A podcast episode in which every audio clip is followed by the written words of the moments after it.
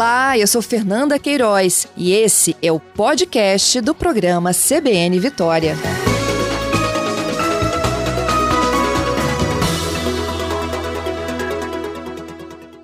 Doutor Tiago, bom dia. Bom dia, bom dia, pessoal, tudo bem? Prazer estar aqui com vocês, viu? O prazer é nosso, ainda mais para falar de um assunto tão delicado que é o autismo. E eu já começo com uma pergunta. Os números de casos de autismo, eles vêm crescendo no Brasil e no mundo ou a gente vem falando mais sobre isso e parece que os casos estão aumentando? Patrícia, os dois. Então, assim, os casos estão aumentando, o diagnóstico ficando cada vez de uma, uma facilidade pelos critérios do DSM-5, que é manual do diagnóstico estatístico na quinta edição, então fica mais claro, então a equipe médica consegue ter mais acesso aos critérios ah, mais fidedignos, ou seja, mais ah, próximos ao que a criança, o adulto percebe, apresenta, então fica mais fácil né, o diagnóstico, mas também a gente nota uma prevalência maior dos anos do que os anos anteriores. Hum. Como, por exemplo, o CDC, que é o Centro de Controle de Doenças dos Estados Unidos, lançou agora no dia 23 de, mar de março agora de 2023, um artigo com dados referentes a 2020, mostrando que para cada 36 crianças que nascem hoje nos Estados Unidos, uma população média de 8 anos, uma vai estar dentro do transtorno espectro autista. Então, isso é um aumento de 22% a mais do que os anos passados. Ou seja, antes era 1 para 44, agora é 1 para cada 36. Então, os critérios diagnósticos mais claros, mais difundidos, todo mundo já se conscientizando sobre o espectro autista, a comunidade médica e a comunidade terapêutica, psicólogo, fono, terapeuta ocupacional, professor, já tendo uma base maior de conhecimento sobre autismo, faz com que classificações sejam mais fáceis e re classificações, ou seja, o diagnóstico muitas vezes era equivocado de um déficit intelectual, antigamente chamado de retardo mental, ou um déficit de atenção e hiperatividade, muitas vezes diagnosticado de maneira equivocada, uma depressão, uma bipolaridade no adulto, uma, uma transtorno de ansiedade, uma timidez, eles estão agora sendo reclassificados de uma forma mais ah, ah, exata como transtorno do espectro autista, ou seja, muitos diagnósticos que estavam sendo conduzidos como as comorbidades, o que, são as comorbidades? São os diagnósticos que são associados à base, certo? Uhum. Ah, e meio que camuflando, mascarando o transtorno do espectro autista. E hoje já se sabe o que causa o autismo, doutor? Patrícia, se eu, quando a gente hoje, 2023, fala de transtorno do espectro autista, a gente fala de uma condição de base fortemente genética. Uhum. Hoje a gente tem mais de mil, mil duzentos genes né, que estão sendo codificados, não específicos para o transtorno do espectro autista, mas com a tendência de ter atrasos de, de fala, de prejuízos cognitivos, comportamentos. Então, a neurogenética veio para ficar, então a gente tem que falar hoje que a base do autismo está sendo investigada muita causa ambiental. A gente sabe, por exemplo, também que ah, o uso de algumas medicações na gestação provocam mais, uma tendência maior a ter autismo, certo? Infecções na gestação, como sífilis, citomegalovírus, toxoplasmose, também tem uma tendência maior, mas também a parte genética né, é importante como causadora, como a, a, a, a alteração importante que leva ao desenvolvimento do transtorno espectro autista, viu? Uhum. Quer dizer, o autismo hoje está naquele grupo seleto de doenças que tem uma origem, digamos, multifacetada, complexa? Então, a gente fala que o autismo não é uma doença. Hum. O autismo é um transtorno. É uma condição do neurodesenvolvimento, certo? Que comete três grandes áreas, vamos dizer assim, é, de aspectos comportamentais neurológicos, que é um atraso, tanto na quantidade como na qualidade da fala, da socialização e precisa de ter comportamentos repetitivos ou e ou né, restritos de atividades e interesses da criança do dia a dia, certo? Para a gente fechar o diagnóstico de transtorno espectro autista. Uhum. Mas não classificado como doença, sim como transtorno. E existem graus do autismo? Ou a, o senhor falou sobre é, antigamente doenças que camuflavam, né, esse verdadeiro é, diagnóstico do autismo. Existem é, ou de transtornos, né? De, é, ou de transtornos. Existem graus para isso? Existem nomes diferentes para cada uma dessas classificações do autismo? Como é que isso funciona para o nosso ouvinte entender melhor, doutor? Também uma pergunta importante, porque muitos pais têm dificuldades de achar de saber o seguinte, qual que é a classificação do meu filho, né? Antigamente a gente falava de classificação leve, moderada e grave ou severa, certo? Ou seja, um, dois ou três. Hoje a gente fala, Patrícia, de níveis de suporte. O que, que é isso? O suporte que o seu filho tem para ser independente é nível 1, 2 ou 3. O que, que é esse nível de suporte? É o nível que a criança, o adolescente ou adulto tem que ter de um apoio de uma outra pessoa para conseguir ser efetivo, para conseguir ser funcional numa atividade. Exemplo, nível de suporte nível 1 é uma criança, um adolescente ou adulto, que provavelmente tem uma inteligência mediana, ou uma inteligência médio-alta ou alta, mas que consegue ter uma boa alfabetização, consegue render bem na parte pedagógica, com pouco ou quase nenhuma intervenção. Os cuidados pessoais também têm uma tendência a ter uma facilidade, né? Um autocuidado de higiene pessoal e atividade de vida diária com pouca intervenção. Ou seja, o suporte dele é nível 1 de suporte, porque o suporte que eu tenho que dar para essa criança é mínimo ou quase pouco para ele ser funcional. Agora, quanto mais eu tenho um suporte para dar para o meu filho, seja na escola, seja para fralda, seja para né, fazer necessidades uh, fisiológicas, uh, enfim, para tomar um banho, para pentear o cabelo, para escovar um dente, quanto mais suporte eu dou para essa criança, adolescente adulto, mais eu vou classificando como suporte nível 2 ou suporte severo nível 3. Por isso que a gente fala hoje de níveis de suporte, 1, 2 ou 3. Uhum. Qual mais predominante no Brasil? Pois é, a gente sempre fala no, no, no autismo, né, ah, de suporte que a gente conhece ali, o suporte dito, dito antigamente como clássico, né? Aquela criança que nunca vai falar ou que tem uma dificuldade muito grande da fala, com prejuízo social grande, com comportamentos estereotipados, que é o balançar do corpo, né? O balançar a mão, que é o flapping, o andar na ponta do pé, as dificuldades do comportamento, é, de agressividade e nervosismo. Esse é o suporte nível 2 e 3, que a maior parte do transtorno espectro autista fica em torno do suporte nível 2 e suporte nível 3. O nível de suporte 1 com a inteligência preservada, com um QI muitas vezes médio, médio superior superior, é uma porcentagem menor. Uhum. Agora, é, quantos casos no Brasil? O senhor falou sobre a pesquisa da CDC nos Estados Unidos. Aqui no Brasil, nós temos essa proporção também? Exatamente. Então, se a gente fala que o novo dado, que é, é uma criança um transtorno espectro autista para cada 36. Então, isso dá uma média de 2,8% da população. E isso são dados americanos. Uhum. Se, a gente for, se a gente fizer uma proporção, se a gente colocar uma proporção para o Brasil, no último IBGE de 210, 211 milhões de brasileiros, colocando 2,8%, vai ter uma média de quase 6 milhões de pessoas no Brasil com transtorno do espectro autista. Uhum. Isso é altíssimo. É como se fosse, por exemplo, quase duas vezes o do Espírito Santo né, de pessoas com transtorno espectro autista. Por isso que políticas públicas necessitam de modo urgente para incluir na sociedade, né, a, a, na escola, hum. terapias. Por quê, Patrícia? Quanto mais a gente intervém precocemente no transtorno espectro autista, com terapias eficazes, precoces, como fonoaudiólogo, psicólogo, o terapeuta ocupacional, o acesso à parte do neurologista, do psiquiatra, enfim, mais a gente consegue dar uma funcionalidade nesse suporte, nessa maturidade, nessa independência da criança para o futuro. Uhum. E eu ia perguntar exatamente isso para o senhor: como é, perceber precocemente que a situação do, de um filho ou de um neto é de transtorno é, do espectro autista, né? Porque, por exemplo, famílias com melhor recurso financeiro, elas têm condições de buscar médicos e trazer um, um tratamento para a melhoria do seu filho, né? Mas as pessoas que são mais carentes, elas dificilmente vão poder tá, tratar o filho como eles devem, como ele merece, uhum. né? Como ele necessita.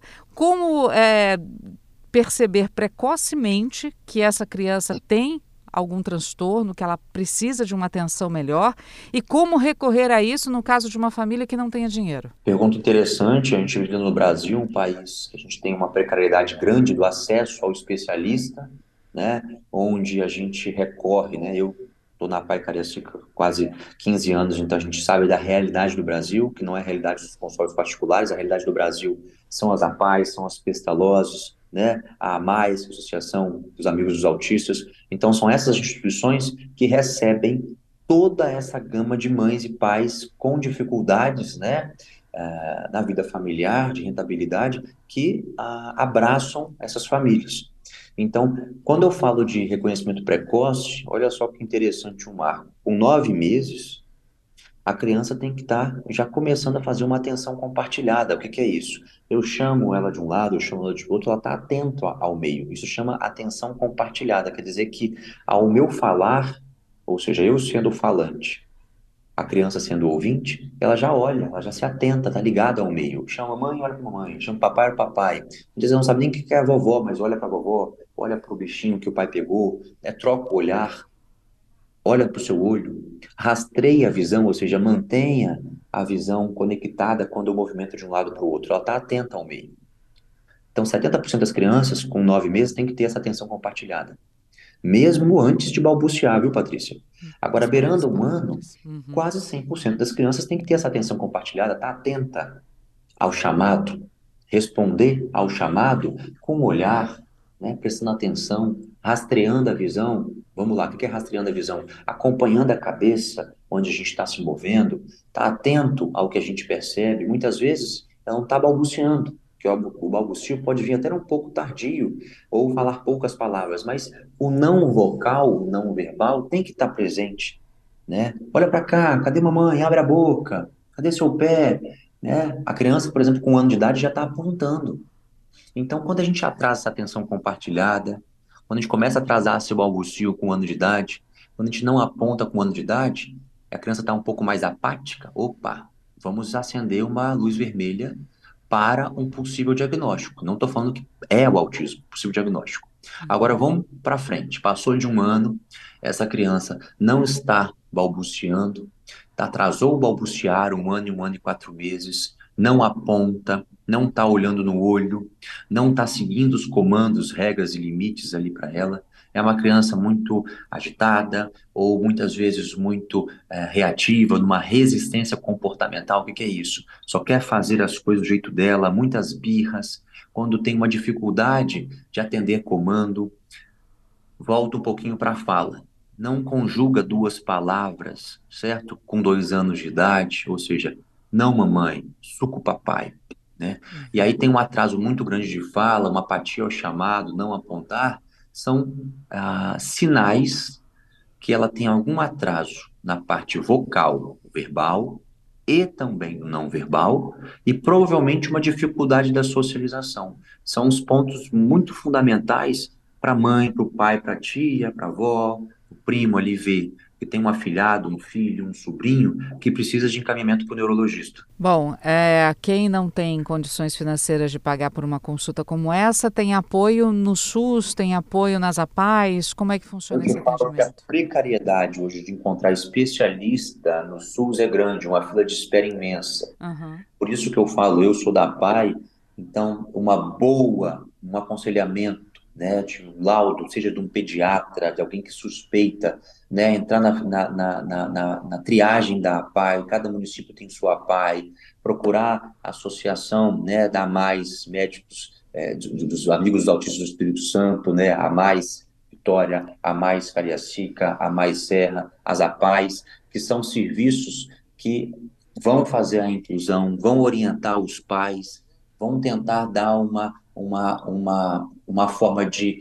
Uh, não é uma, um, um, uma luz no fim do túnel, no sentido de pequenininha, existe muito mais, um clarão nesse fim do túnel. O autismo não limita ninguém a lugar nenhum, pelo contrário, quanto mais intervenção precoce a gente tem, quanto mais a gente correr com essa criança para as terapias, mais funcional ela adquire na vida de adolescente ou adulto, viu? Uhum. Uma pergunta que muita gente faz quando o assunto é autismo é que é, os autistas eles têm deficiência em determinados tratos e, e tarefas, mas que eles são inteligentíssimos e quando encontram um foco que eles gostam, eles desenvolvem de maneira espetacular. E... É verdade isso, doutor? Perfeito, porque a gente fala muito de prejuízo do autismo. A gente não consegue falar aqui com pouco tempo as qualidades, mas, por exemplo, o hiperfoco do autismo Existem muitos hiperfocos de altas habilidades, altas habilidades musicais, para desenho, para números, para letras, memorização, porque eles têm memória visual, fotográfica muito boa. Então, muitas vezes eles não vão conseguir expressar verbalmente o que, que, tem no ambiente, mas eles vão gravar que aquele lugar tem aquele objeto naquele local e eles vão ali mapeando.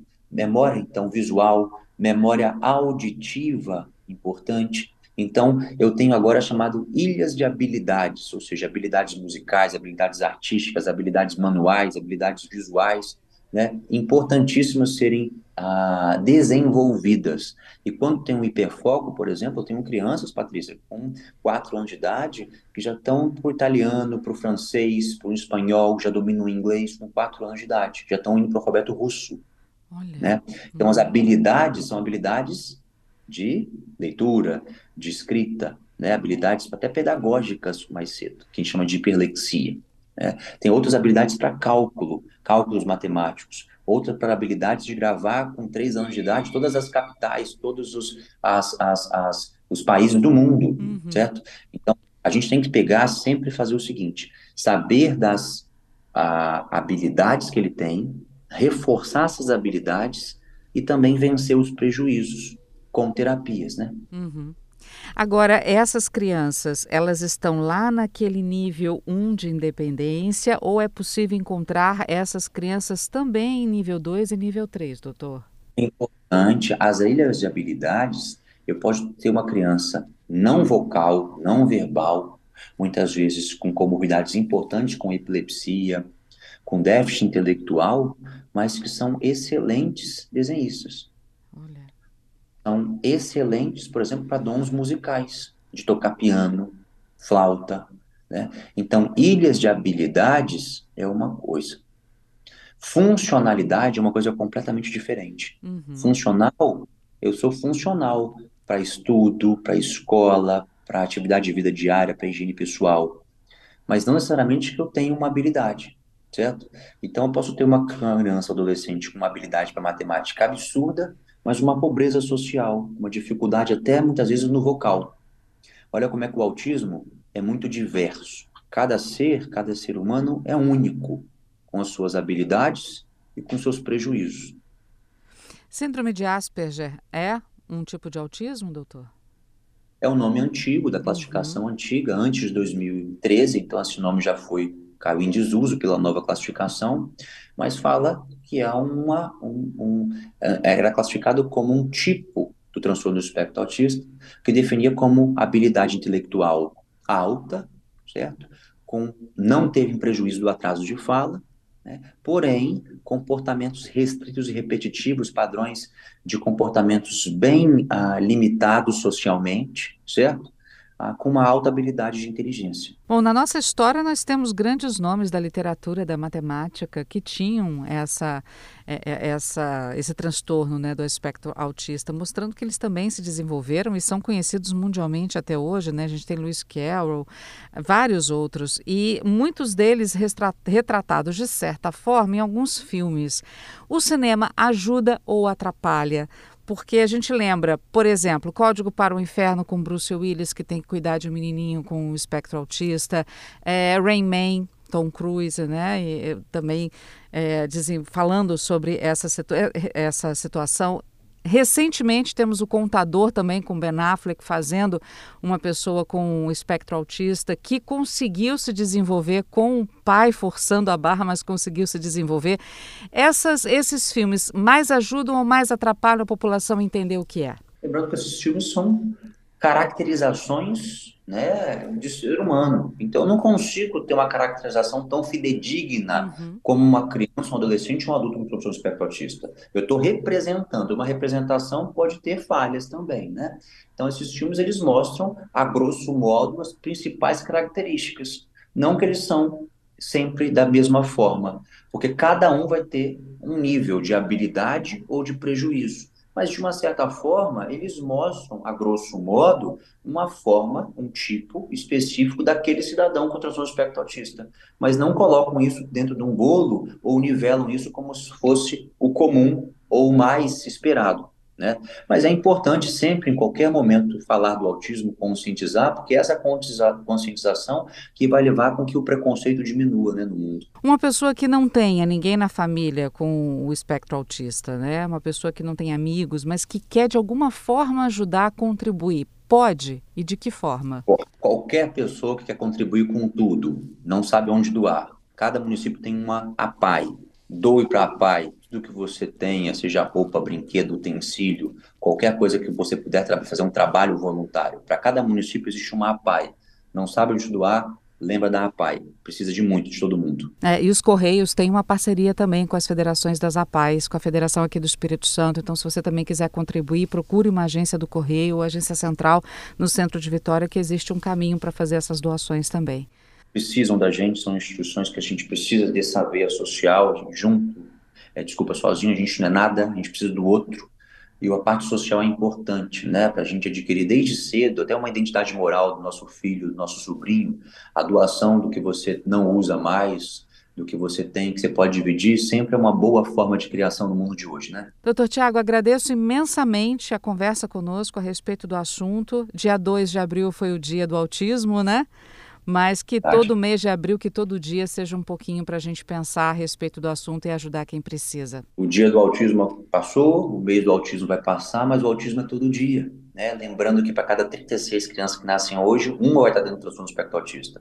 Então a gente vai ver na nossa família, a gente vai ver na nosso, nossa escola, né, no nosso amiguinho, a gente precisa difundir conhecimento para que o preconceito caia né, e a gente não leve tanto sofrimento para essas crianças, para essas famílias. Obrigado, viu, Patrícia? Um grande abraço. O prazer foi todo nosso. Obrigada, viu, doutor? Até uma próxima oportunidade. Bom dia, tchau, tchau. Bom dia, tchau, tchau.